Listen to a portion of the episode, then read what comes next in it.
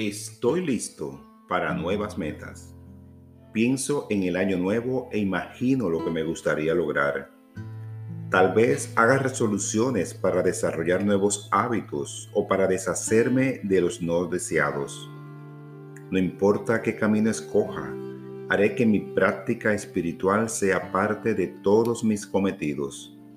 Oro sabiendo que Dios me guía hacia el sendero que es el correcto para mí. Doy gracias por las ideas divinas que me inspiran y afirmo que tengo la determinación y la habilidad para ir en pos de mis sueños hasta lograrlos.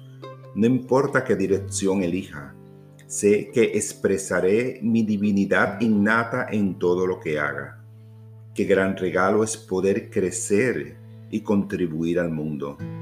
Saludo cada día respirando profundamente y sintiendo gratitud por poder compartir mi ser sagrado mediante mis obras.